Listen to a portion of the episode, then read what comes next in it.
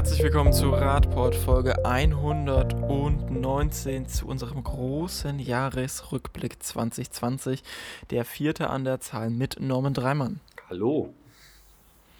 Und Martin Hoffmann. Ja, einen wunderschönen guten Abend. Herzlich willkommen.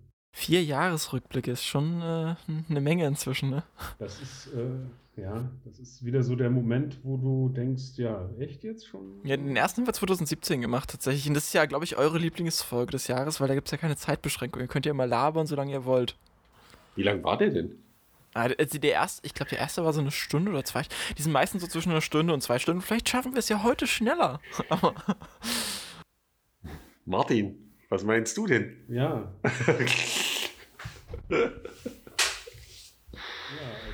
ich bin bereit. Ja. Ich bin bereit. Ich könnte noch das eine oder andere etwas weiter ausformulieren und ein bisschen weiter ausholen. Und Martin ja, und ich versuche euch wieder einzufangen, wenn ihr ausholen wollt. Ah, okay. Na, das ist jetzt der, der Guardian hat ja das Jahr 2020 jetzt in seiner Sonderausgabe, also Guardian hat jedes Jahr eine Sonderausgabe, um das Jahr nochmal zusammenzufassen und äh, die betiteln das ja mit dem verlorenen Jahr, also Lost Year.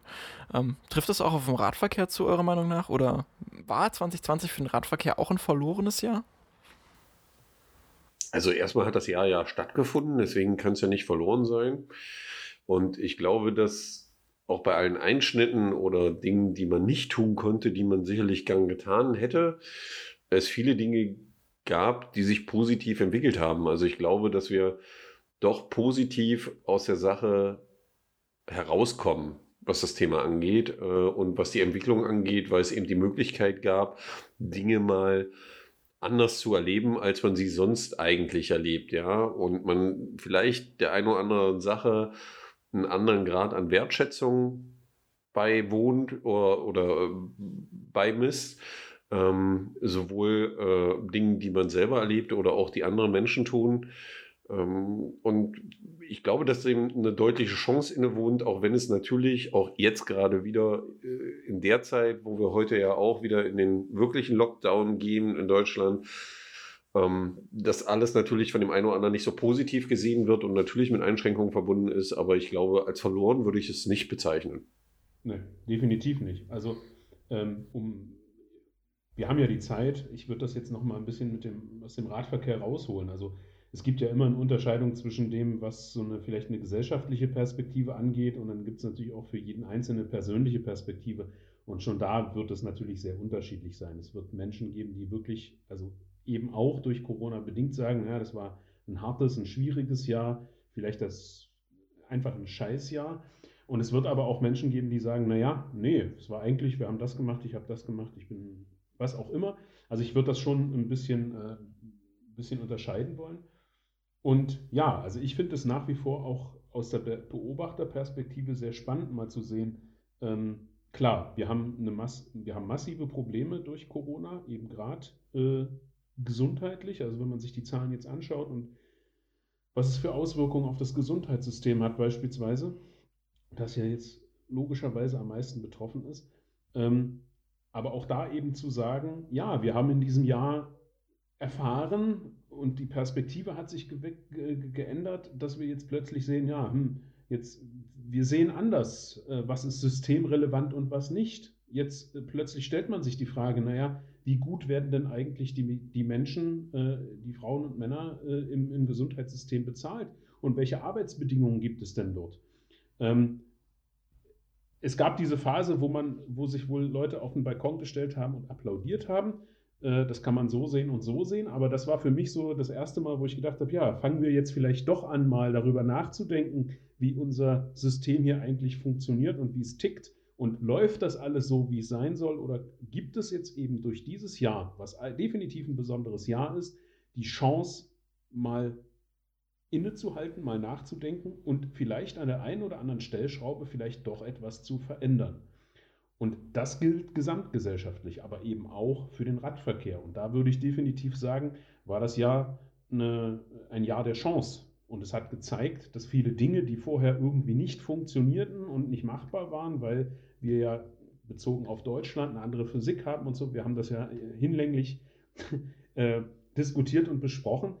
Und plötzlich sehen wir, nee, auch bei uns gibt, sind Möglichkeiten da, eben einfach, was äh, den Verkehrsraum angeht, mal pop-up-mäßig anders zu machen, um mal schon ein so ein Stichwort äh, reinzuschmeißen ähm, und zu sehen, ja doch, es geht. Und plötzlich äh, zwingt uns Corona eben mal darüber nachzudenken, welches Verkehrsmittel nutze ich und äh, ist es vielleicht clever, dann noch auch mal mit dem Fahrrad zu fahren. Und ähm, ja, von daher würde ich das ganz, ganz anders sehen. Und ähm, ich würde sagen, das ist definitiv kein verlorenes Jahr, sondern es ist wirklich ein Jahr, wo wir alle gemeinsam lernen, was können wir denn eigentlich mal anders machen? Und sollten wir nicht viel häufiger mal einfach ein bisschen langsamer fahren und mal gucken, was machen wir eigentlich gerade? Wie gehen wir mit uns selbst um, mit dem Planeten und so weiter? Ja, von daher eigentlich ein Jahr. Ja, das Fahrrad und Corona hatten wir ziemlich oft in diesem Podcast in diesem Jahr. Ich glaube, wir hatten in fast jeder Sendung irgendwie ein Corona-bezogenes Fahrradthema. Ja. Oh ja. Ähm, tatsächlich könnte man ja fast schon das Fahrrad als einen der, der großen Gewinner dieser Corona-Pandemie fast schon bezeichnen. Ähm, den ÖPNV hat sehr stark getroffen, der hat Schwierigkeiten gehabt. Ich glaube, der, der MIV hat teilweise auch äh, glaube ich, nochmal äh, von Corona fast profitiert, aber das Fahrrad halt auch. Ähm, denkt ihr, dass jetzt mit dem neuen Jahrzehnt und mit dieser, diesem sehr paradigmenwechselnden Jahr sich jetzt die Verkehrswende leichter gestalten lässt in den nächsten Jahren, dass jetzt irgendwie signifikant das Fahrrad zugewonnen hat im Verkehrsraum? Das glaube ich schon, weil wenn man sich anguckt, wer alles auf das Fahrrad steigt oder ähm, was so von vielen berichtet wird, weil äh, ich habe letztens einen unserer ehemaligen Mechaniker wieder getroffen, der ist ein bisschen älter und der meinte, was ihn total fasziniert hat, war in dem ersten Lockdown, was für Räder plötzlich alles auf der Straße waren. Also weil äh, die Leute kamen ja nicht so hinterher, sich ein neues Rad zu kaufen, sondern haben das reaktiviert, was im Keller stand.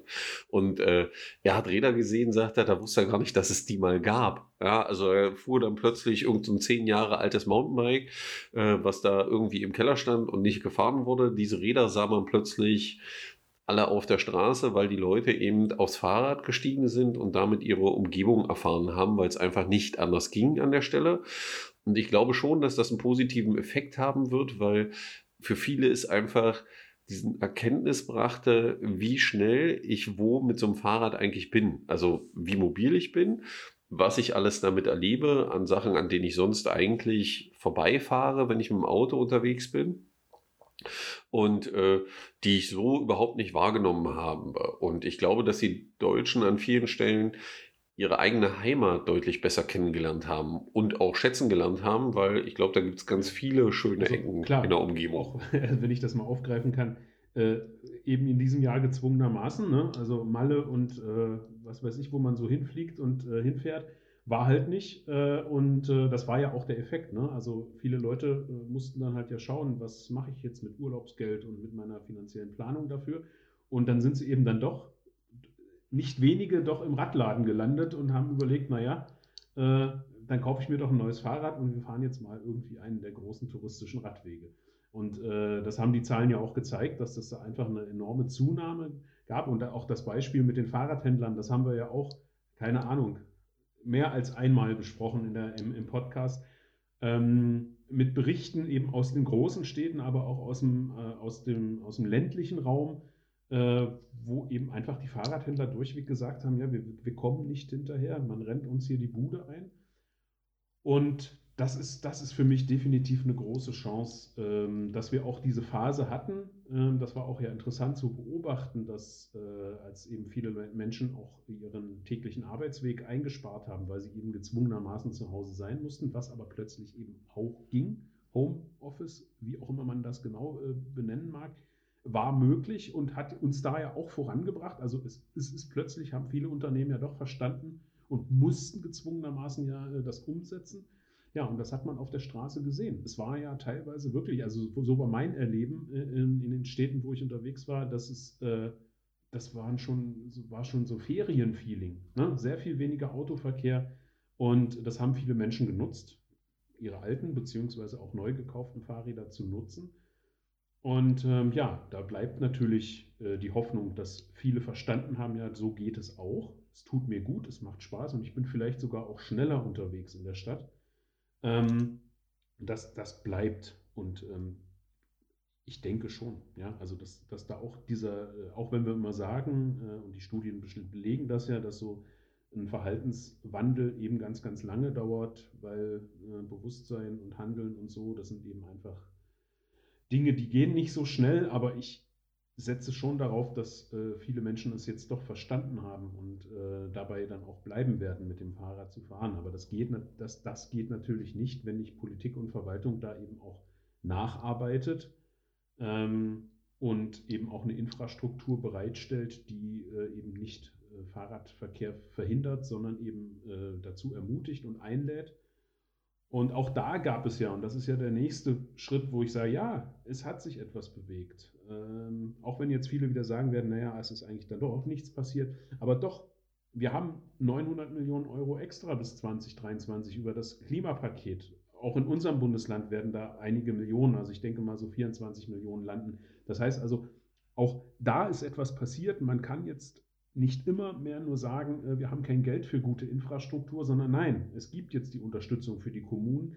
Und das eine, dass mehr Menschen Fahrrad fahren, B, dass mehr Geld da ist, äh, das, das nährt bei mir definitiv die Hoffnung, dass wir mit diesem Jahr auf jeden Fall den ersten Schritt gemacht haben, ähm, in Hinblick auf eine. Aber denkt ihr, dass das ein signifikanter Wechsel jetzt sein wird vom MIV zum, äh, zum Radverkehr oder denkt ihr, dass es eher schwierig für den ÖPNV wird, dass da Menschen, also grundsätzlich ist es ja, also der um Umweltverband braucht natürlich auch den ÖPNV, aber grundsätzlich ist es natürlich auch ein positiver Effekt, wenn Leute vom ÖPNV auf den Radverkehr umsteigen, weil da sind zum Beispiel Länder wie Großbritannien sehr an den Gesundheitseffekten des Radverkehrs äh, interessiert zu sagen, ja, okay, das ist natürlich hier eine Langzeitinvestition, wenn Menschen mit dem Rad fahren die haben auch in London hat eine andere Auslastung des, äh, des ÖPNV und so weiter, das wollen wir gar nicht drüber reden, aber denkt ihr, dass es auch so einen Wandel geben kann vom MIV zum Fahrrad durch dieses Jahr? Ich habe da noch so ein bisschen meine Zweifel tatsächlich, wenn jetzt nicht die Städte nachziehen mit ordentlicher Infrastruktur, weil das Autofahren ja trotzdem noch relativ bequem war und viele ja sagten, okay, ich fahre jetzt nicht mit der Bahn, sondern ich fahre mit dem Auto, das eh irgendwie dasteht. Also ich glaube schon, dass es den Wandel geben wird. Du sprichst natürlich das Richtige an, das, was Martin auch gerade angesprochen hat, dass natürlich die Kommunen hinterherziehen müssen. Ähm, es gibt aber den Wandel vom Auto zum Rad, den wir erleben. Also das sehen wir jeden Tag mit unseren Kunden. Ähm, die dann wirklich umsteigen auf teilweise sehr hochwertige Fahrräder ähm, und die wollen die auch fahren.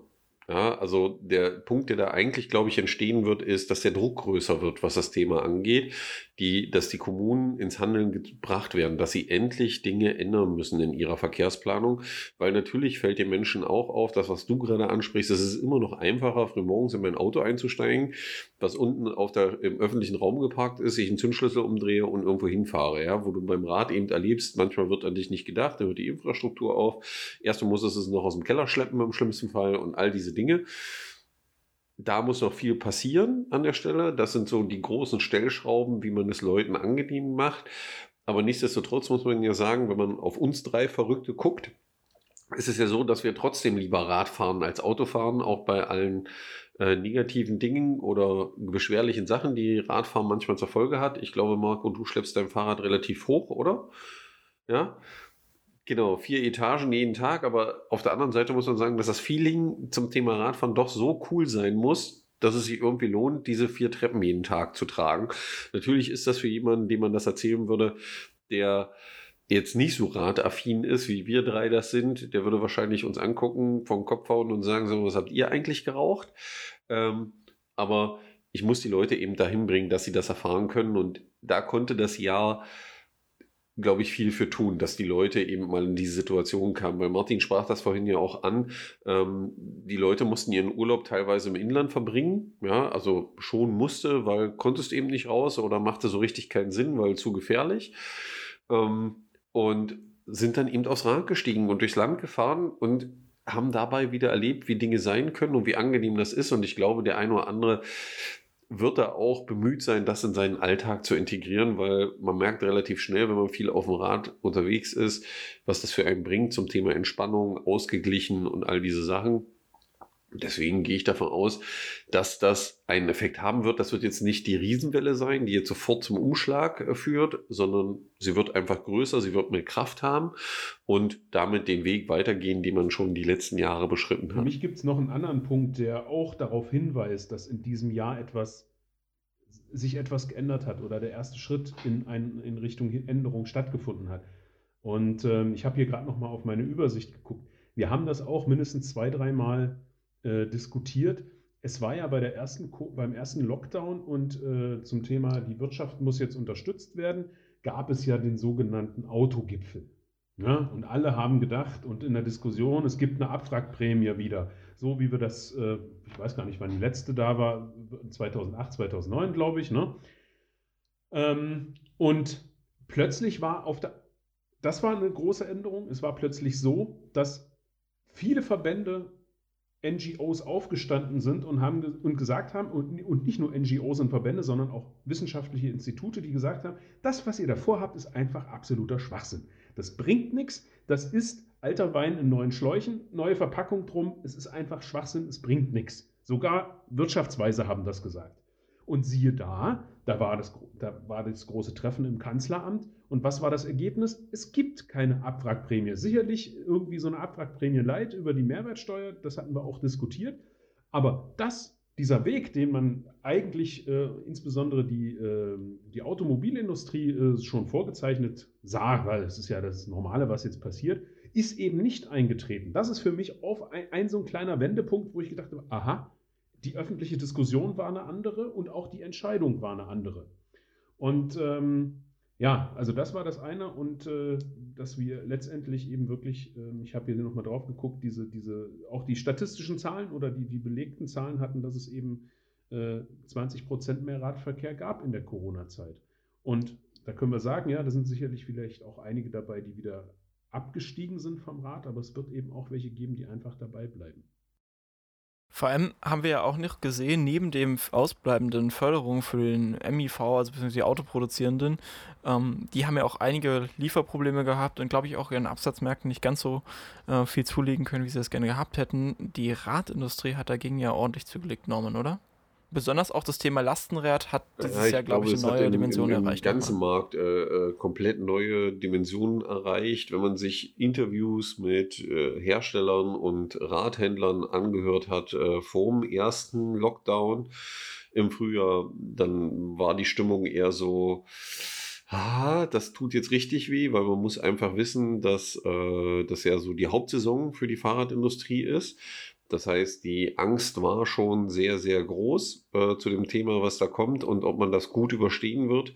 Weil natürlich für Radhändler heißt das, jetzt kommen die neuen Räder, die müssen auch bezahlt werden, die Kosten laufen weiter, alles. Das war eben so ein klitzekleines Problem, was da auftauchte oder in dem Fall sicherlich ein größeres Problem.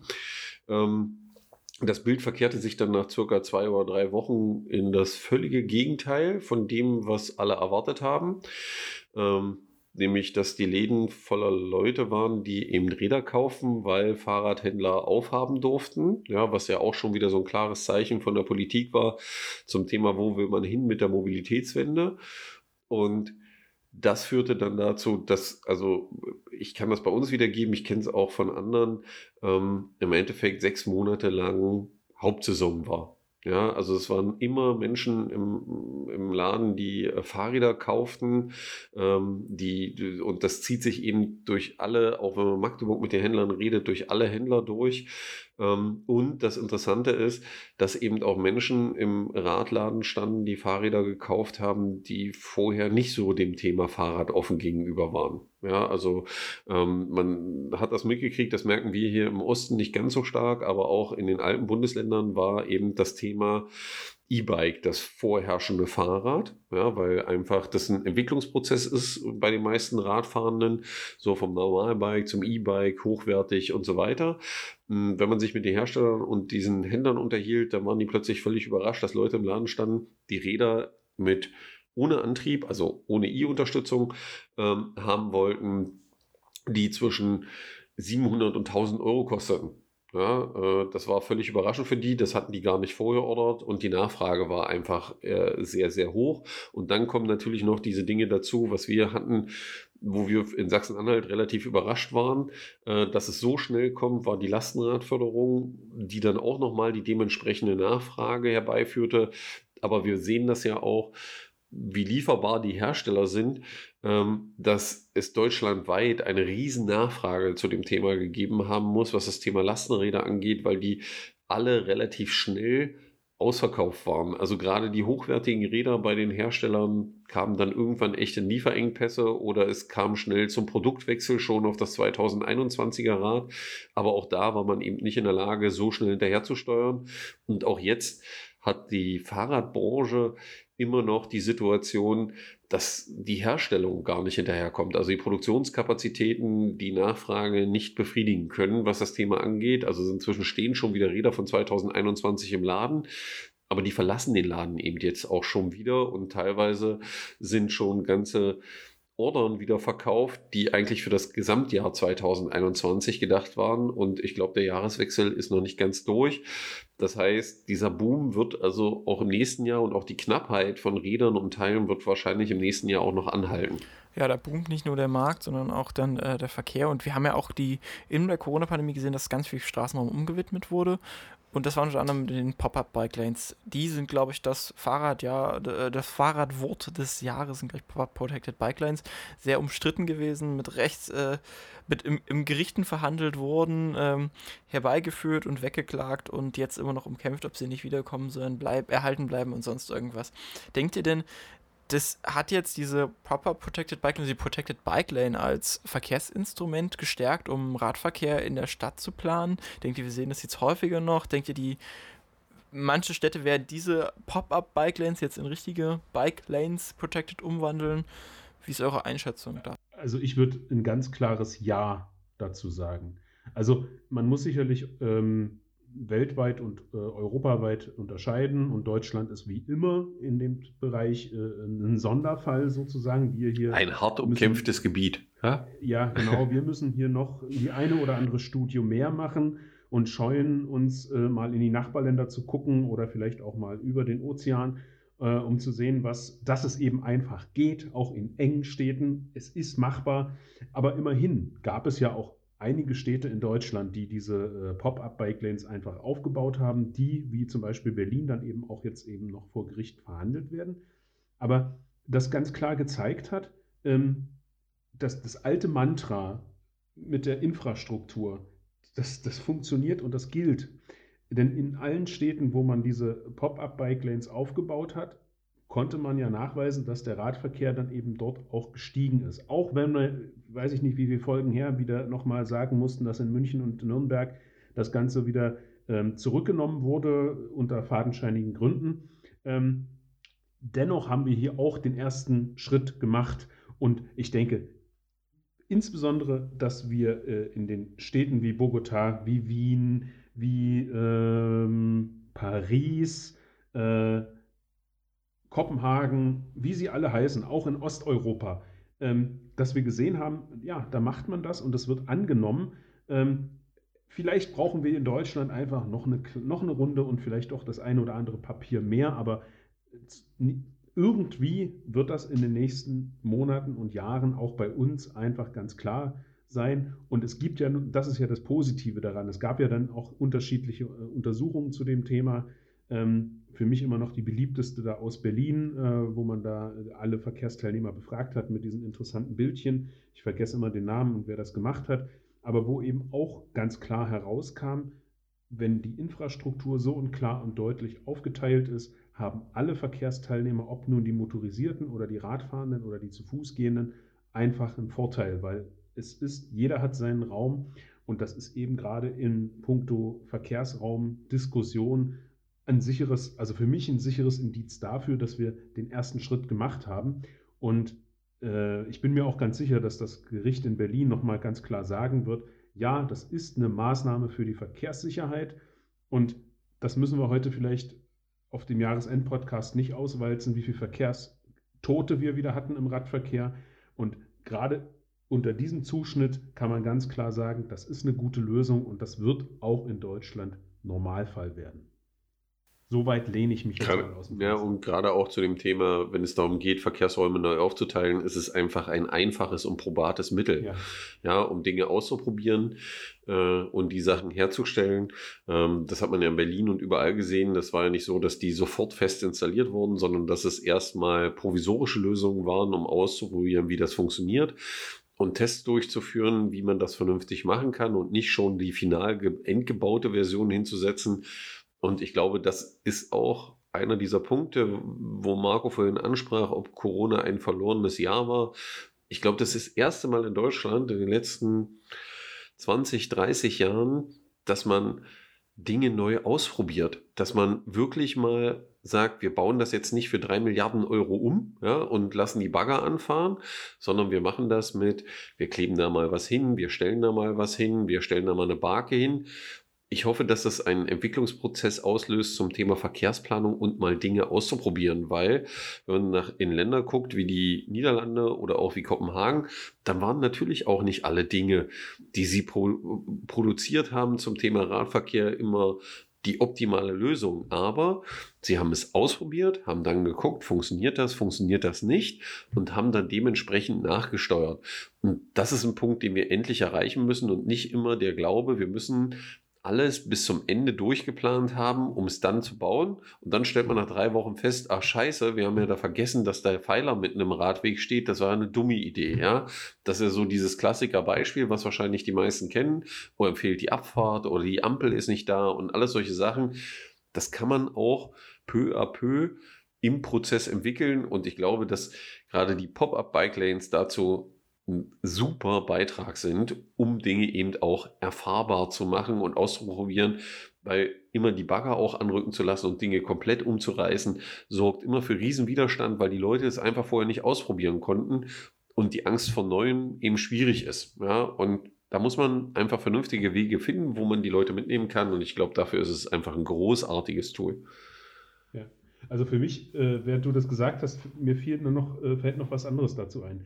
Ähm, dass sich doch vermehrt Städte dazu entschließen konnten, jetzt eben diese Pop-up-Bike-Lanes mal schnell kurzerhand aufzubauen, hat meines Erachtens nach auch was damit zu tun, dass sich in diesem Jahr, und deswegen war das kein verlorenes Jahr für den Radverkehr, sondern ein gutes Jahr, der öffentliche, die, der öffentliche Diskurs ist ein anderer geworden.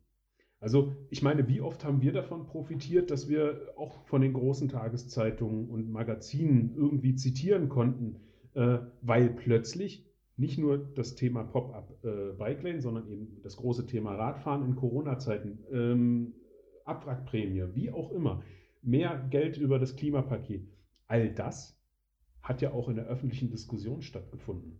Du konntest ja fast jeden Tag irgendwie eine große Tageszeitung aufschlagen und da war ein Fahrrad drauf und die große Diskussion, wir müssen den Raum in den Städten neu aufteilen, wir brauchen mehr Aufenthaltsqualität. Was ist eigentlich mit der Luftqualität, mit der Lärmbelästigung und wie stellen wir uns eigentlich eine lebenswerte Stadt vor?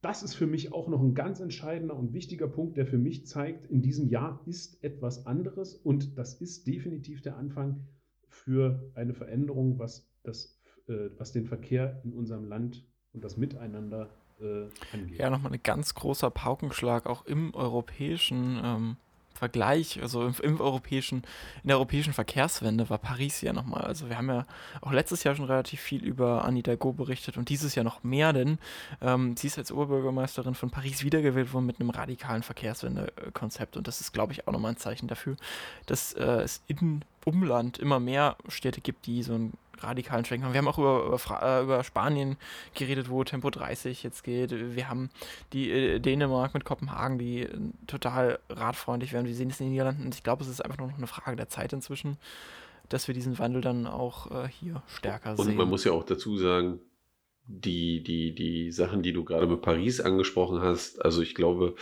wer sich ein bisschen mit dem Thema beschäftigt und auch in, ein bisschen in der Politik unterwegs ist, es war wirklich faszinierend zu sehen, dass man mit so einem Wahlprogramm in einer Stadt gewinnen kann, die ich persönlich kenne und weiß, wie viel Autoverkehr da ist.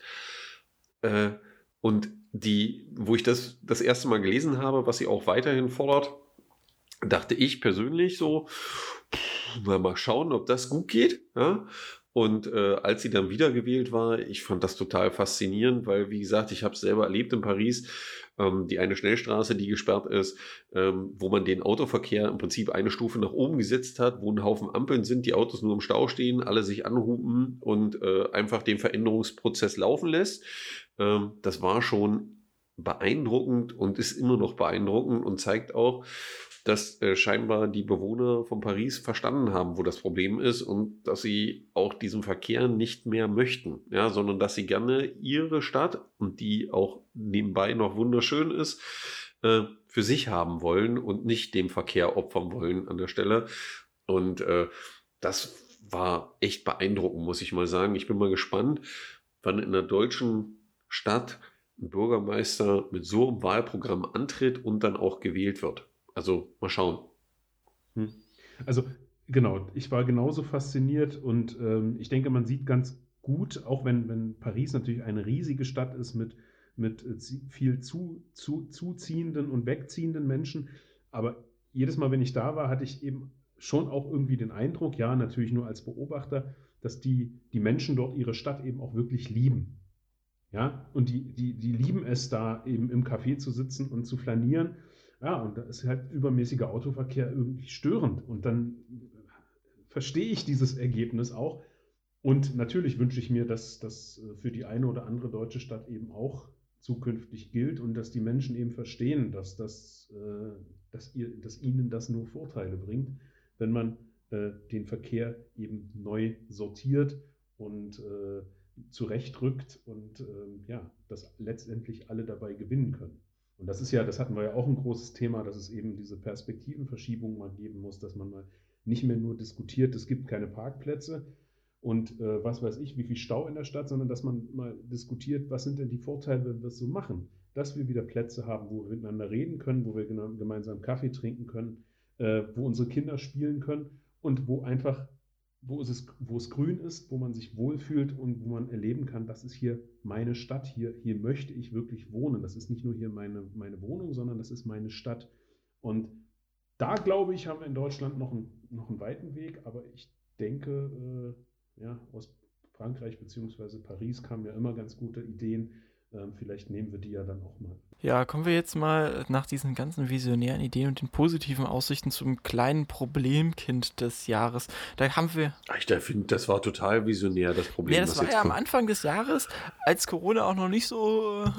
So, war großartig, da, da, da, Da blickten wir noch total optimistisch auf dieses Thema, nämlich die Straßenverkehrsordnungsnovelle. Also als alles viel besser werden sollte für den Radverkehr und alles ähm, plötzlich klarer werden sollte. Und dann äh, kamen die ersten Wochen nach wo wir plötzlich auch einen Fahrrad, Bundes Fahrradminister ja, hatten. Bundesverkehrsminister, ja. der auch Fahrradminister ja. sein wollte.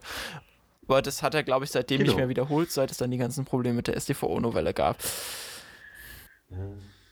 Ja, ja, ist ein leidiges Thema, ja, die STVO-Novelle. Also, ich glaube, wir sollten aber als erstes erstmal das Positive voranstellen. Also, die STVO ist ja novelliert und die neue Straßenverkehrsordnung ist auch gültig. Und es gab natürlich Gott sei Dank ein paar sehr große Verbesserungen für den Radverkehr.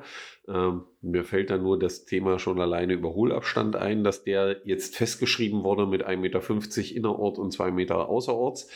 Ähm, das ist schon mal ein richtiger Schritt nach vorne und es gab noch viele andere kleine Dinge, die geändert wurden zum Thema Fahrrad, ähm, die positiv waren und eben dafür sorgen sollen, dass die schwächeren Verkehrsteilnehmer im Verkehr besser geschützt sind. Ähm, was natürlich auf der anderen Seite einfach traurig ist, ist das Spiel um die Bußgelder, weil zu so einer STVO gehört auch immer ein Bußgeldkatalog, weil wenn ich dort neue Taten reinschreibe, die ich nicht machen darf, dann muss ich die ja auch irgendwie verfolgen. Und ähm, ja, an diesem Bußgeldkatalog schieden sich dann die Geister. Das war nicht mal das Problem, dass es jetzt die Bußgelder waren dafür, dass man auf einem Schutzstreifen nicht mehr parken darf und halten, sondern das Problem war eher, die Bestrafung, wenn man sich zu schnell im Straßenverkehr bewegt. Und das war nicht nur das Problem, sondern das ist es ja aktuell noch, weil aktuell ringt der Bundesrat und auch noch der Verkehrsminister zu dem Thema, wie man das wieder in Ordnung bringt. Nämlich, es gab da so ein paar kleine rechtliche Probleme, die dazu geführt haben, dass das nicht gültig war. Und natürlich versucht man jetzt, einen Teil der Strafen wieder zurückzudrehen.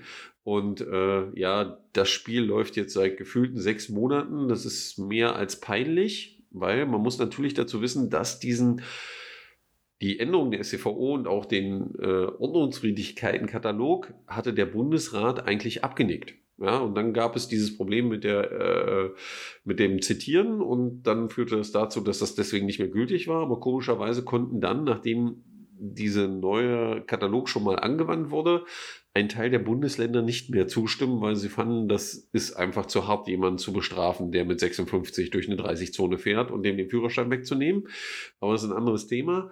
Ähm, wir eiern jetzt seit, wie gesagt, sechs Monaten drumherum und äh, mal gucken, was wir im nächsten Jahresend-Podcast dazu erzählen, ob es dann endlich geschafft wurde, sich zu einigen. Äh, ich hoffe es einfach, weil das ist einfach peinlich. Ja, ohne Frage. Ähm, also ich, ich war wirklich äh, erstaunt, wie die Geschichte dann gelaufen ist, dass eben wirklich auch das Ministerium selbst, was das Ganze ja eingebracht hat, dann diesen Fauxpas festgestellt hat und äh, ähm, jetzt die Dinge eben so gelaufen sind, wie sie gelaufen sind. Ähm, gut, wie gesagt, wir werden das beobachten. Für mich persönlich war ja ähm, als, als wichtiger Teil der neuen STVO die äh, Regelung für, für, die, für den Schwerverkehr, also für LKWs in der Stadt äh, die nur noch mit Schrittgeschwindigkeit abbiegen dürfen. Zumal wir eben ja auch in Sachsen-Anhalt, gerade in den Städten äh, im letzten Jahr, ich habe jetzt die Zahlen nicht dabei, aber logischerweise zu viele getötete Radfahrende hatten, die eben ganz häufig dann auch äh, eben genau in dieser Situation ähm, getötet wurden, dass eben der LKW abbog. Ähm, was aber eben bei allen Sachen immer noch als Frage offen ist, und da höre ich dann immer schon im Hinterkopf die, äh, die Damen und Herren von der Ordnungsbehörde, die dann eben sagen, ja, wir haben kein, äh, kein Personal. Das Ganze muss eben auch kontrolliert werden. Ja, also es muss eben einfach wirklich auch äh, nicht nur die Geschwindigkeit, sondern äh, auch der Abstand beim Überholen von Radfahrenden und eben auch das, ab, die Abbiegegeschwindigkeit der LKWs. Das muss auch regelmäßig kontrolliert werden. Und das sehe ich für neben der Diskussion, dass wir jetzt endlich dann diese, diesen, diesen Rechtsfehler irgendwie heilen, ähm, das sehe ich noch als große Herausforderung, dass wir es auch schaffen, diese neuen Regeln auch zu kontrollieren, dass sie akzeptiert werden. Bei dem einen durch Einsicht und bei dem anderen eben einfach durch eine angemessene Strafe. Ja. Das führt uns jetzt da ähm, nach Magdeburg mal da hatten wir auch häufig. Wie, wie, wie, wie, wen bestrafen wir? Magdeburg? wir haben ja auch. Es, ah, da, da, wir haben ja auch sehr viel über dieses ja, das, das Thema der Sanktionen in Magdeburg im letzten Jahr geredet. Also diesem Jahr noch. Also noch läuft das Jahr ja. Ähm, da ging es ja ganz häufig darum, Kontrollen vor Schulen und sonstigen und dass das Ordnungsamt dort auch bei ganz vielen ähm, Vergehen gar nicht durchgegriffen hat, obwohl ähm, die Pkw-Führenden viel zu schnell waren. Und in unserem nächsten Thema geht es dann auch konkret um diese Schulwege und nicht um diese Schulwege sicher zu machen. In Magdeburg gibt es seit diesem Jahr einen Ratentscheid, beziehungsweise es gibt den Versuch, einen Ratentscheid zu initiieren. Ähm, vielleicht mag Norman noch mal ganz kurz zusammenfassen, was so ein Ratentscheid eigentlich ist und was so die Ziele dieses Ratentscheids hier in Magdeburg sind. Äh, erstmal sind wir ja noch in der Position, dass wir sagen, wir würden das gerne machen, so ein Ratentscheid. Ein Ratentscheid bedeutet ja im Endeffekt, dass die Bürger ihrem Stadtrat das Heft aus der Hand nehmen und sagen, also ihr habt das jetzt, ihr, ihr habt das jetzt nicht beschlossen, aber wir beschließen das jetzt mal, weil wir wart ja nicht in der Lage, euch darauf zu einigen. Und damit haben die Bürger die Möglichkeit, die Politik und die Verwaltung in eine Richtung zu drücken, die sie gerne hätten, weil die das einfach nicht tun. Und äh, das ist ja mehrfach in Deutschland schon praktiziert worden. Ja, und in Magdeburg ist man jetzt auch dabei, Unterschriften zu sammeln dafür, dass dieser Ratentscheid durchgeführt wird. Das heißt also, dass die Unterschriften jetzt gesammelt werden und wenn das dann genug sind, dann muss Magdeburg da in einer Wahl darüber abstimmen, ob die Bürger und Bürgerinnen dieser Stadt es gut finden würden, wenn man das macht. Ja, und ein Inhalt dieses Ratentscheides ist ja zum Beispiel ein Punkt, den Marco gerade angesprochen hat, das Thema sichere Schulwege, eben im Endeffekt dann das Thema sichere Kreuzungen, vernünftige Radverkehrsanlagen, die angebunden sind und ein vernünftiges Radnetz, abgesenkte Bordsteine und all solche Sachen, wo die Stadt eben seit Jahren auf der Bremse steht, was das Thema angeht und äh, es hier einfach mehr vorangehen muss, weil die Stadt sich einfach mit Zahlen schmückt und mit Aussagen schmückt, die ein Radfahrer in der Realität so nicht erfahren kann, wenn er in Magdeburg unterwegs ist. Ja, nee, da scheint ja die, die politische Ebene und die Verwaltungsebene schon irgendwie in so einem äh, Paralleluniversum zu leben. Ja, also ich erinnere mich gerade an die Statistik zu den äh, kontrollierten Falschparkern auf Geh- und Radwegen, wo wir dann, äh, wo dann auch veröffentlicht wurde, wie viele Kilometer denn da jetzt pro Tag gefahren sind. Ich habe die Zahlen schon nicht lange nicht mehr im Kopf, aber wo sich eben herausstellte, dass diese Fahrräder letztendlich eben kaum bewegt wurden. Die sind zwar angeschafft und es gibt auch irgendwie ein paar Hanseln, die damit rumfahren sollen, aber es tut letztendlich niemand und da muss man sich schon fragen, ähm, wollt ihr uns eigentlich alle verarschen? Und das ist für mich ein ganz wichtiger Punkt, äh, diesen, diesen Ratentscheid betreffend. Und das betrifft jetzt nicht nur den Ratentscheid Magdeburg, sondern in allen anderen Städten in Deutschland auch dass wir endlich verstehen, diese Perspektive, dass das unsere Stadt ist. Wir als Bürgerinnen und Bürger können entscheiden, was hier passiert. Nicht nur alle vier oder fünf Jahre bei den Wahlen, sondern auch zwischendrin können wir uns durchaus engagieren. Wir können also hingucken, was, was es für Probleme gibt. Wir können eben diskutieren und wir können eben einfach auch Dinge tun und machen. Und das ist eben für mich so wichtig, dass wir es gerade auch in Magdeburg schaffen, dass wir lernen, was bürgerschaftliches Engagement angeht, dass wir verstehen, dass das unsere Stadt ist und wenn wir ein Problem erkannt haben, dass wir das auch angehen und nicht nur einfach sagen, ja, das muss die Politik lösen oder die Verwaltung, die das eben häufig nicht erkennt und auch nicht tut, sondern da muss dann eben jeder ran. Und das finde ich so wichtig für diese Stadt. Die Punkte, die jetzt dieser Ratentscheid fördert, natürlich auch. Aber ich sehe da eben auch ein ganz großes Potenzial ähm, für, für die Stadt, einfach dass Menschen, Bürgerinnen und Bürger motiviert werden, sich einfach zu engagieren und eben einfach jetzt bei diesem Thema anzufangen. Und es gibt ja genug andere Punkte, wo man eben auch als Bürgerin und als Bürger aktiv sein müsste. Genau. Also Ziel ist es jetzt erstmal bis zum März oder wie auch immer, dass sich die landespolitische Lage entwickelt und die Corona-Zeiten es ermöglichen, Unterschriften zu sammeln, 7500 Unterschriften zu sammeln, um dann ähm, zur Landtagswahl oder potenziellerweise auch an der Bundestagswahl, je nachdem, wie sich die politische Lage im Land halt entwickelt.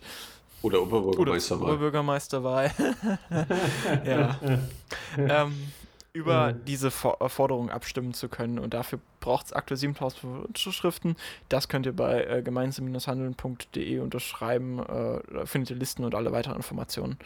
Ja, äh, ja ich bin, äh, ich wollte sagen, wo wir jetzt gerade die, äh, die Landespolitik nochmal angesprochen haben, da hätte ich ja jetzt nicht schlecht Lust, auch noch einen, einen Jahresend-Podcast über das politische Jahr 2020 in Sachsen-Anhalt zu machen. Da gab es ja so viele schöne Dinge. Besonders der Dezember so war ja.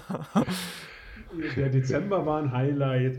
Und äh, wer erinnert sich noch an, äh, an das große Highlight der Herr Wendt als Staatssekretär? Ah, ja, stimmt, das war ja auch noch. Fällt uns natürlich gleich sofort der Song ein. Ich habe diese Melodie dann immer sofort im, im, äh, im Hinterkopf und im Ohr. Und ähm, das, das Agieren einer ganz speziellen Partei oder einer bestimmten Partei, die der schwarze Anker dieses Bundeslandes sein möchte, ähm, wo man einfach nur die Hände über dem Kopf zusammenschlagen kann. Gut, kann, überlassen muss, wir diese Einordnung äh, dann den landespolitischen Podcast in der Stadt. Das machen wir, das, das, das machen wir in einem anderen Podcast vielleicht mal.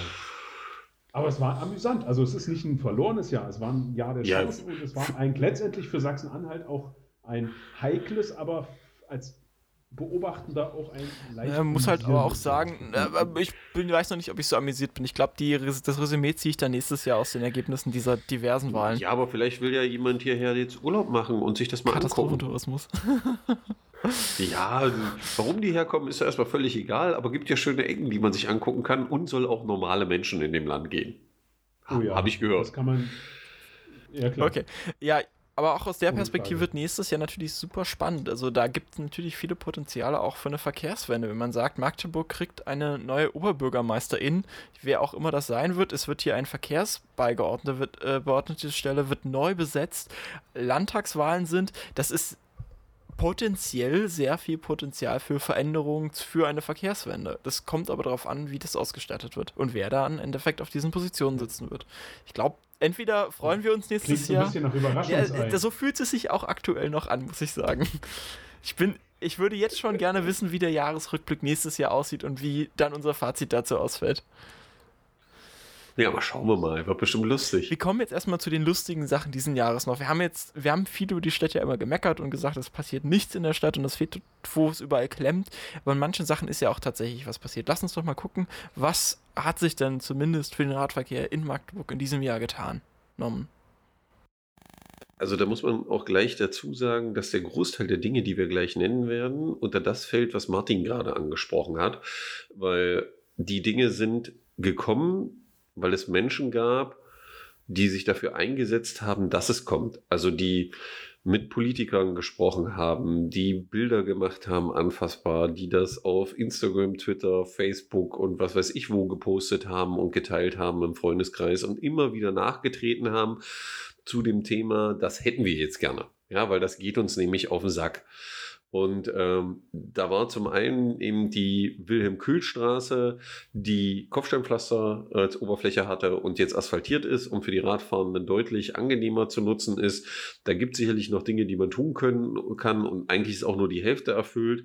Aber der Rest soll vielleicht nächstes Jahr kommen. Wir gucken mal.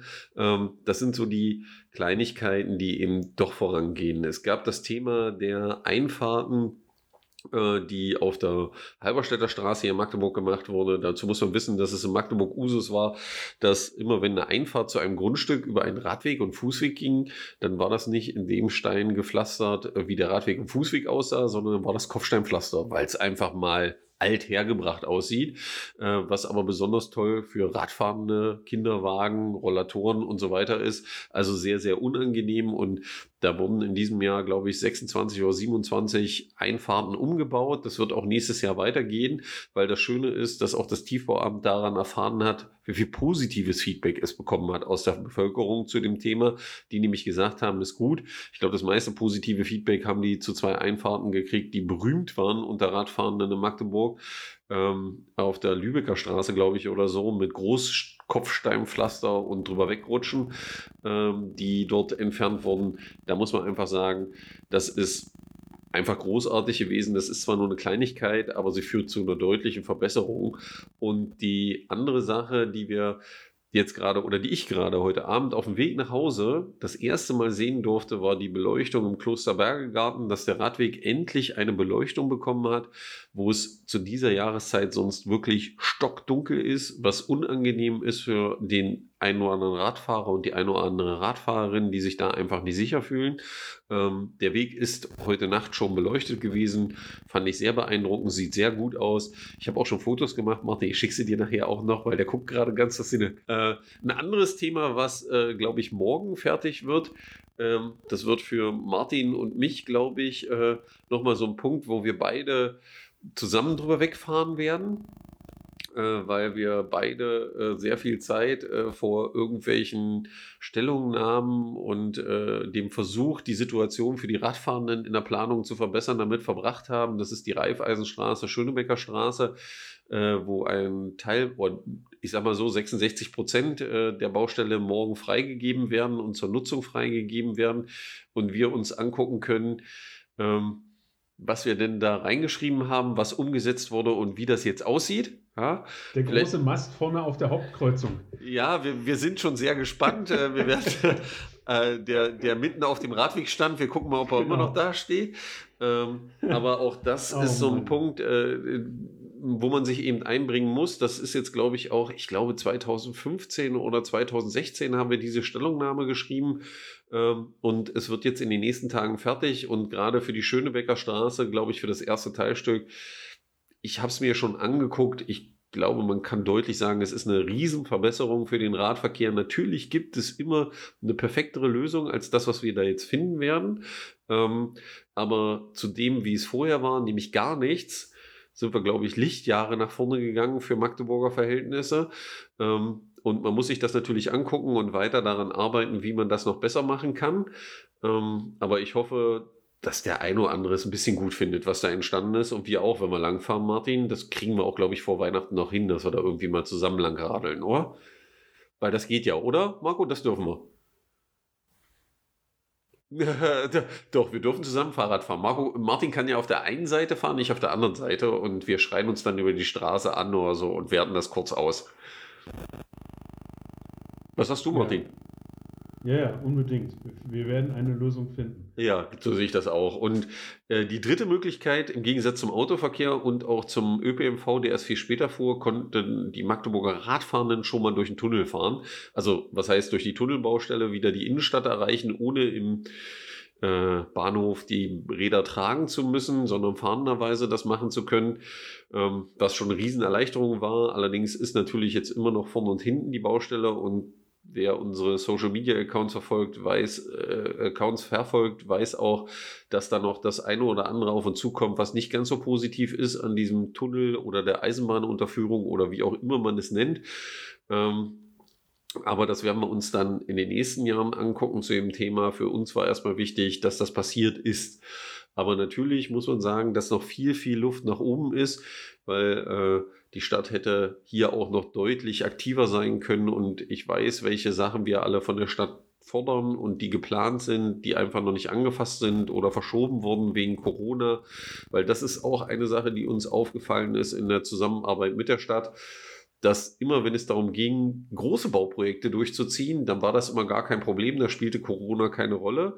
Wenn es aber darum ging, Radverkehrssachen zu machen, dann hieß es ganz oft, naja, das geht gerade nicht wegen Corona, wo ich gesagt habe immer, jetzt ist gerade wichtig, dass die Sachen passieren, weil die Leute fahren Rad und die brauchen diese Verbesserungen und auch wenn es nur kleine Verbesserungen sind und da ist es völlig egal, ob es Corona ist und wir können auch gerne ein Online-Meeting machen, weil wir schaffen ja auch unseren Podcast im Online-Meeting aufzunehmen.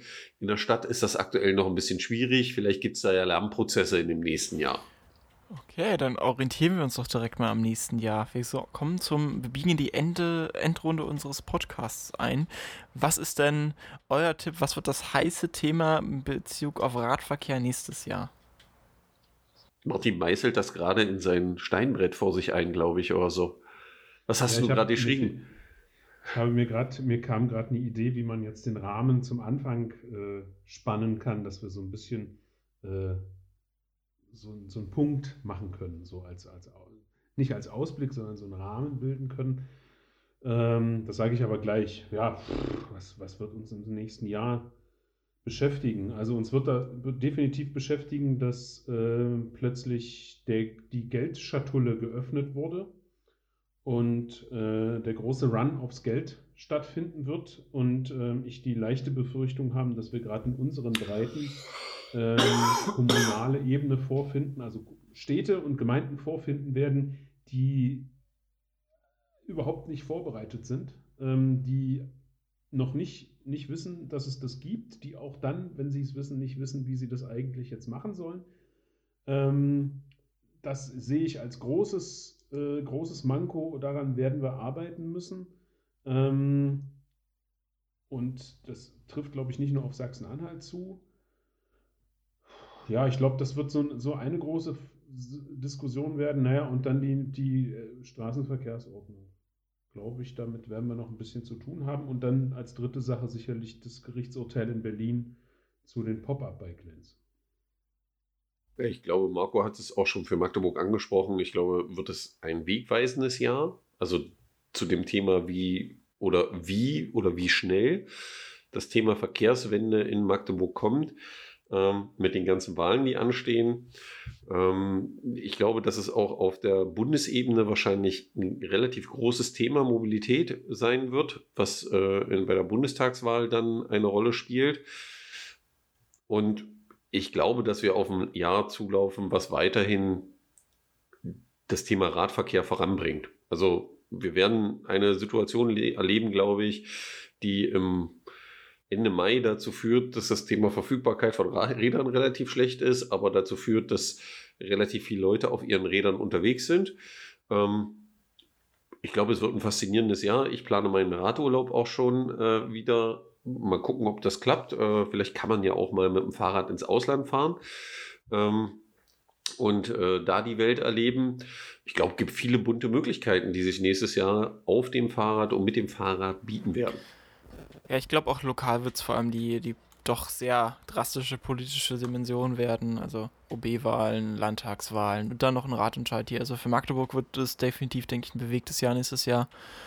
Äh, auf Bundesebene, glaube ich, sind das die Themen, die, wie auch Martin schon angesprochen hat, StVO-Novelle fertig machen, dann die Bundestagswahlen, die irgendwie einen Einfluss darauf haben werden, wie denn, denn langfristig auch Finanzierungsstrukturen aussehen werden. Also da ist ja doch sehr offen, wer dann die nächste Regierung stellen könnte, wer es hilft. Wir sind ja noch nicht mal an dem Punkt, wo wir klar über Kandidatinnen reden. Also da ist noch sehr viel Spannung, sehr viel Erwartungshaltung auch in 2021 da, würde ich sagen.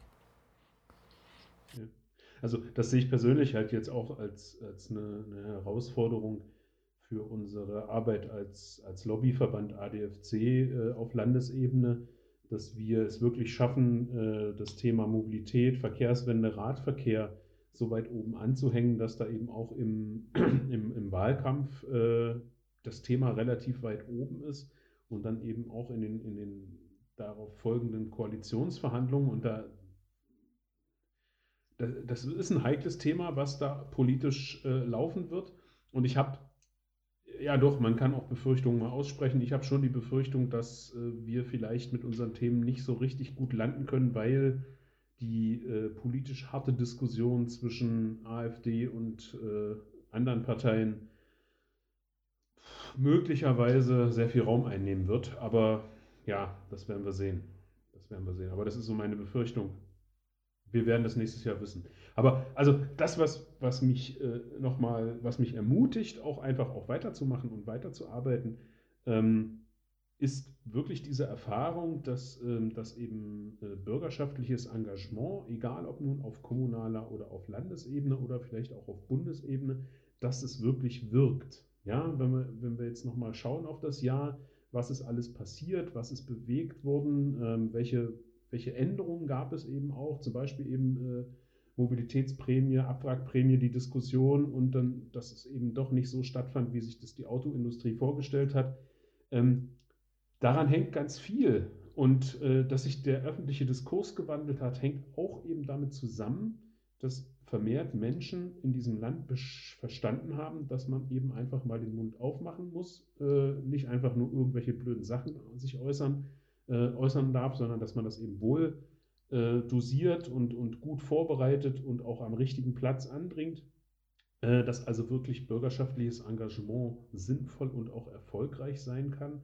Und ähm, ja, da setze ich ein bisschen drauf und das, da hoffe ich einfach, dass, äh, dass, dieses, dass dieser Schritt oder dass, dass diese, dieser Weg, den wir da eingeschlagen haben, dass das auch einfach erhalten bleibt, weil das werden wir brauchen. Ja, also wenn ich sage, die öffentliche Diskussion ist in diesem Jahr eine andere gewesen und wir hatten sehr viel äh, Mobilitäts-, Radverkehrsthemen. Das heißt jetzt nicht, dass es im nächsten Jahr automatisch auch so sein wird, sondern das muss natürlich gut vorbereitet sein und das muss immer wieder auch nach oben gebracht werden. Und äh, da ist natürlich dann auch jeder gefragt, ähm, vor Ort den Mund aufzumachen und eben sich zu vernetzen mit anderen Akteuren und dann eben gemeinsam was für die Verkehrswende zu tun. Dann verabschieden wir uns drei uns jetzt aus diesem äh, wunderbaren Jahr mit sehr vielen äh, turbulenten Momenten. Und Marco, Marco macht gleich die Flasche Sekt auf, weil wir haben es noch nicht mal geschafft, eine Stunde voll zu machen. Naja, also ja, ist, du bist äh, eine Minute, du bist, glaube ich, eine Minute von der Stunde entfernt, ne? Oder so ungefähr. Ja, deswegen rede ich ja noch. du glaubst doch wohl nicht, dass du gewinnst. ja, mit 59 Minuten aus dem Podcast rausläufst im Jahresendrückblick. Das können wir doch nicht zulassen, oder Martin?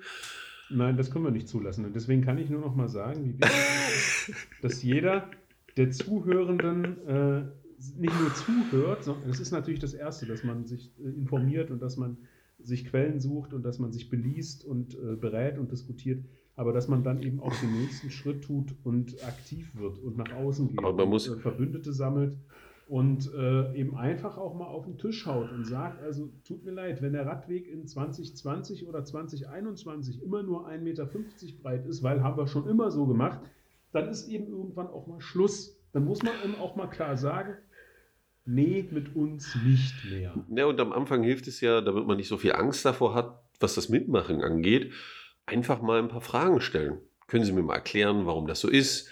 Wieso ist da eigentlich kein Anschluss? Mal eine E-Mail schreiben an die Stadt und einfach eine Frage stellen, äh, kann schon immer sehr hilfreich sein. Man muss ja nicht immer gleich in den Infight gehen, weil äh, dazu muss man sich dann sicherlich das eine oder andere angelesen haben und da irgendwie mitmachen. Aber es hilft schon, sich zu vernetzen, Informationen zu teilen darüber zu diskutieren im Freundes- und Bekanntenkreis, mal eine Frage zu stellen und mit offenen Augen durch die Welt zu gehen und einfach mitzumachen, weil Demokratie lebt einfach davon, dass alle mitmachen und sich im Rahmen ihrer Möglichkeiten beteiligen und dass auch kleine Dinge große Sachen bewirken können, weil wir erleben das ja hier auch äh, äh, vor Ort im Endeffekt. Umso mehr sich finden, die die Sachen nachfragen, umso einfacher ist es dann am Ende, es auch durchzusetzen. Und das ist der ganz, ganz wichtige Punkt. Und ich glaube auch, eine der wichtigsten Erfahrungen der letzten vier Jahre, die wir alle drei zusammen gemacht haben, was das Thema angeht. Ja, und auch eine, eine wichtige Erfahrung, die wir halt einfach in diesem Corona-Jahr gemacht haben.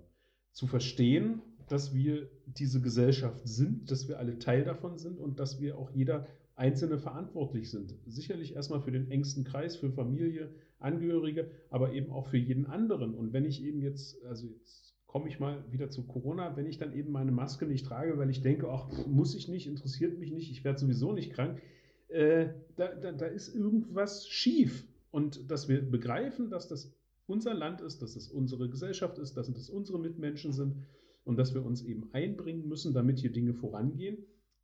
Das äh, ja, hoffe ich, dass es in 2021 so bleibt und vielleicht noch besser. Glückwunsch übrigens, Norm, wir sind jetzt weit über der Stunde. Ich weiß. Danke. Ja, in diesem Sinne verabschieden wir uns jetzt wirklich auch. Auf Wiedersehen. Äh, hören. Bis demnächst. Ciao.